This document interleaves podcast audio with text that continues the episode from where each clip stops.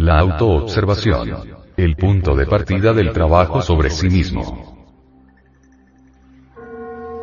Observar y observarse a sí mismo son dos cosas completamente diferentes, sin embargo, ambas exigen atención. En la observación la atención es orientada hacia afuera, hacia el mundo exterior, a través de las ventanas de los sentidos. En la autoobservación de sí mismo, la atención es orientada hacia adentro y para ello los sentidos de percepción externa no sirven, motivo este más que suficiente como para que sea difícil al neófito la observación de sus procesos psicológicos íntimos. El punto de partida de la ciencia oficial en su lado práctico, es lo observable. El punto de partida del trabajo sobre sí mismo, es la autoobservación, lo autoobservable. El ojo de Aurus. Alegoría de la autoobservación. Incuestionablemente estos dos puntos de partida rendones arriba citados, nos llevan a direcciones completamente diferentes.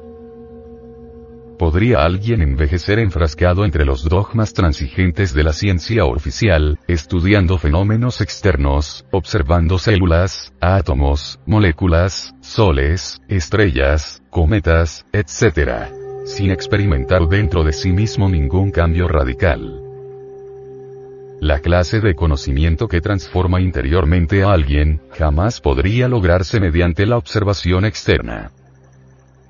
El verdadero conocimiento que realmente puede originar en nosotros un cambio interior fundamental tiene por basamento la autoobservación directa de sí mismo.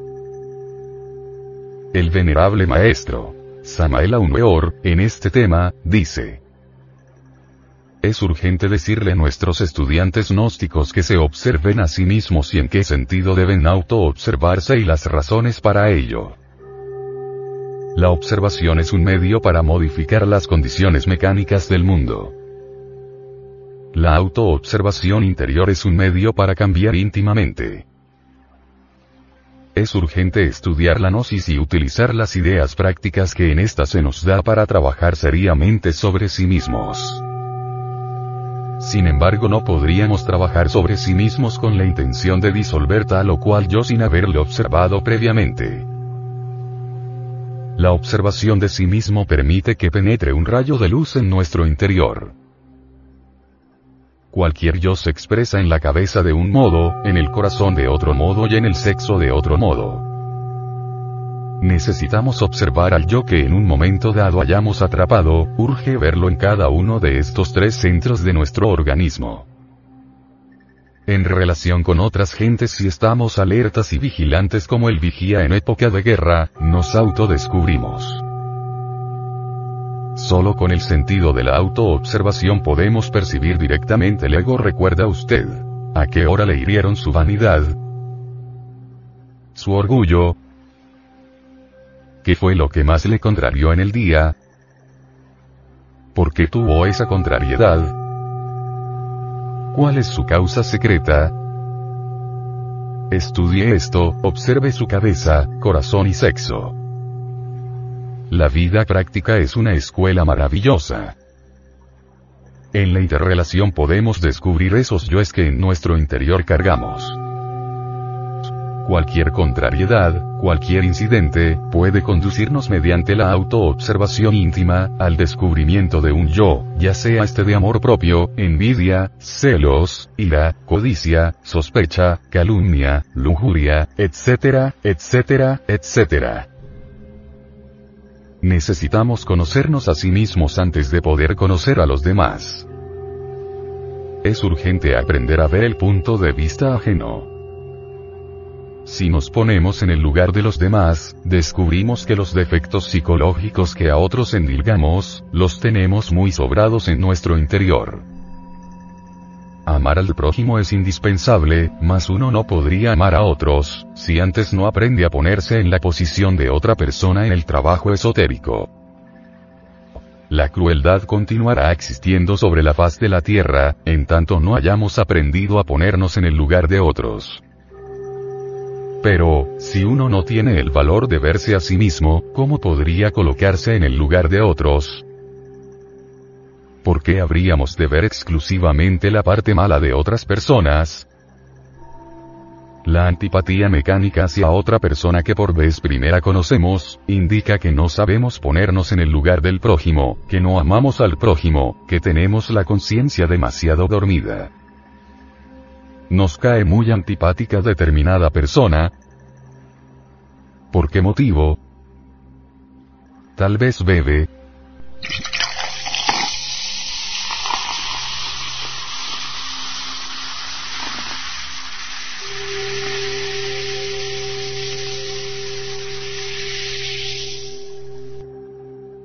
Observémonos. ¿Estamos seguros de nuestra virtud? ¿Estamos seguros de no cargar en nuestro interior el yo de la embriaguez? Mejor sería que al ver un borracho haciendo payasadas dijéramos. Este soy yo, ¿qué payasadas estoy haciendo? Es usted una mujer honesta y virtuosa y por ello le cae mal cierta dama. Siente antipatía por ella. ¿Por qué? ¿Se siente muy segura de sí misma? ¿Cree usted que dentro de su interior no tiene el yo de la lujuria? ¿Piensa que aquella dama desacreditada por sus escándalos y lascivias es perversa? ¿Está usted segura de que en su interior no existe la lascivia y perversidad que usted ve en esa mujer? mejor sería que se auto-observase íntimamente y que en profunda meditación ocupase el lugar de aquella mujer a quien aborrece. Es urgente valorizar el trabajo esotérico gnóstico, es indispensable comprenderlo y apreciarlo si es que en realidad anhelamos un cambio radical. Se hace indispensable saber amar a nuestros semejantes, estudiar la gnosis y llevar esta enseñanza a todas las gentes, de lo contrario caeremos en el egoísmo. Si uno se dedica al trabajo esotérico sobre sí mismo, pero no da la enseñanza a los demás, su progreso íntimo se torna muy difícil por falta de amor al prójimo. El que da, recibe y mientras más dé, más recibirá, pero al que nada da hasta lo que tiene le será quitado. Esa es la ley. En algunas culturas, el centauro es símbolo de la lujuria. El venerable maestro, Samael Weor, dice. La autoobservación íntima de sí mismo es un medio práctico para lograr una transformación radical. Conocer y observar son diferentes. Muchos confunden la observación de sí, con el conocer. Se conoce que estamos sentados en una silla en una sala, mas esto no significa que estemos observando la silla. Conocemos que en un instante dado nos encontramos en un estado negativo, tal vez con algún problema o preocupados por este o aquel asunto o en estado de desasosiego o incertidumbre, etc. Pero esto no significa que lo estemos observando. ¿Siente usted antipatía por alguien? ¿Le cae mal cierta persona? ¿Por qué? Usted dirá que conoce a esa persona. Por favor. Obsérvela. Conocer nunca es observar. No confunda el conocer con el observar. La observación de sí que es un 100% activa, es un medio de cambio de sí, mientras el conocer, que es pasivo, no lo es. Ciertamente conocer no es un acto de atención. La atención dirigida hacia dentro de uno mismo, hacia lo que está sucediendo en nuestro interior, si es algo positivo, activo. En el caso de una persona a quien se le tiene antipatía así porque sí, porque nos viene en gana y muchas veces sin motivo alguno, uno advierte la multitud de pensamientos que se acumulan en la mente, el grupo de voces que hablan y gritan desordenadamente dentro de uno mismo, lo que están diciendo, las emociones desagradables que surgen en nuestro interior, el sabor desagradable que todo este deja en nuestra psiquis, etc. etc. etc. Obviamente, en tal estado nos damos cuenta también de que interiormente estamos tratando muy mal a la persona a quien tenemos antipatía. Mas para ver todo esto se necesita incuestionablemente de una atención dirigida intencionalmente hacia dentro de sí mismo. no de una atención pasiva. La atención dinámica proviene realmente del lado observante, mientras los pensamientos y las emociones pertenecen al lado observado. Todo esto nos hace comprender que el conocer es algo completamente pasivo y mecánico, en contraste evidente con la observación de sí que es un acto consciente. No queremos con esto decir que no exista la observación mecánica de sí, mas tal tipo de observación nada tiene que ver con la autoobservación psicológica que nos estamos refiriendo. Pensar y observar resultan también muy diferentes. Cualquier sujeto puede darse el lujo de pensar sobre sí mismo todo lo que quiera, pero esto no quiere decir que se esté observando realmente. Necesitamos ver a los distintos yoes en acción, descubrirlos en nuestra psiquis, comprender que dentro de cada uno de ellos existe un porcentaje de nuestra propia conciencia, arrepentirnos de haberlos creado, etc. Entonces exclamaremos. ¿Pero qué está haciendo este yo? ¿Qué está diciendo? ¿Qué es lo que quiere? ¿Por qué me atormenta con su lujuria? Con su ira, etcétera, etcétera, etcétera. Solo el amor vence al pecado entonces veremos dentro de sí mismos, todo ese tren de pensamientos, emociones, deseos, pasiones, comedias privadas, dramas personales, elaboradas mentiras, discursos, excusas, morbosidades, lechos de placer, cuadros de lascivia, etc etcétera, etcétera. Muchas veces antes de dormimos en el preciso instante de transición entre vigilia y sueño sentimos dentro de nuestra propia mente distintas voces que hablan entre sí, son los distintos yoes que deben romper en tales momentos toda conexión con los distintos centros de nuestra máquina orgánica a fin de sumergirse luego en el mundo molecular, en la quinta dimensión.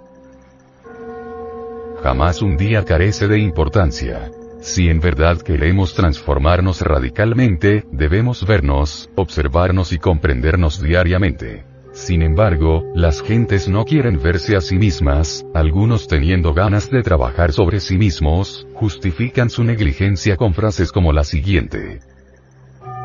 El trabajo en la oficina no me permite trabajar sobre sí mismo palabras estas sin sentido, huecas, vanas, absurdas, que solo sirven para justificar la indolencia, la pereza, la falta de amor por la gran causa. Gentes así, aunque tengan muchas inquietudes espirituales, es obvio que no cambiarán nunca. Observarnos a sí mismos es urgente, inaplazable, impostergable. La autoobservación íntima es fundamental para el cambio verdadero. ¿Cuál es su estado psicológico al levantarse? ¿Cuál es su estado de ánimo durante el desayuno? ¿Estuvo impaciente con el mesero? ¿Con la esposa? ¿Por qué estuvo impaciente? ¿Qué es lo que siempre le trastorna? Etcétera. Fumar o comer menos no es todo el cambio, mas sí indica cierto avance.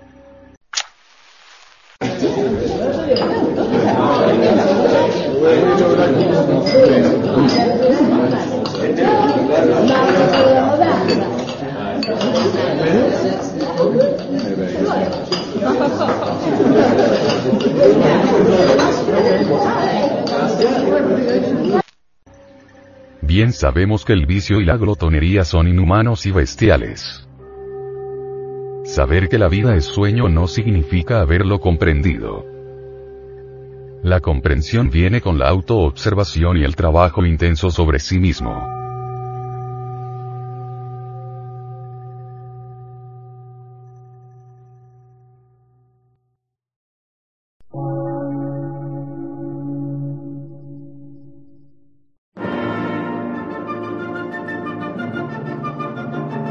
Emisora, gnóstica, transmundial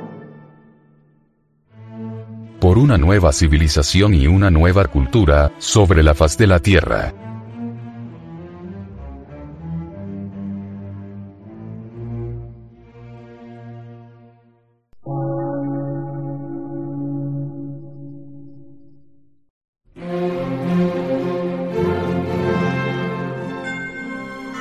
Medio de radiodifusión científico, artístico, místico y filosófico, de la Asociación Colombiana de Centros de Estudios Gnósticos, Antropológicos, Psicológicos y Culturales. A. C.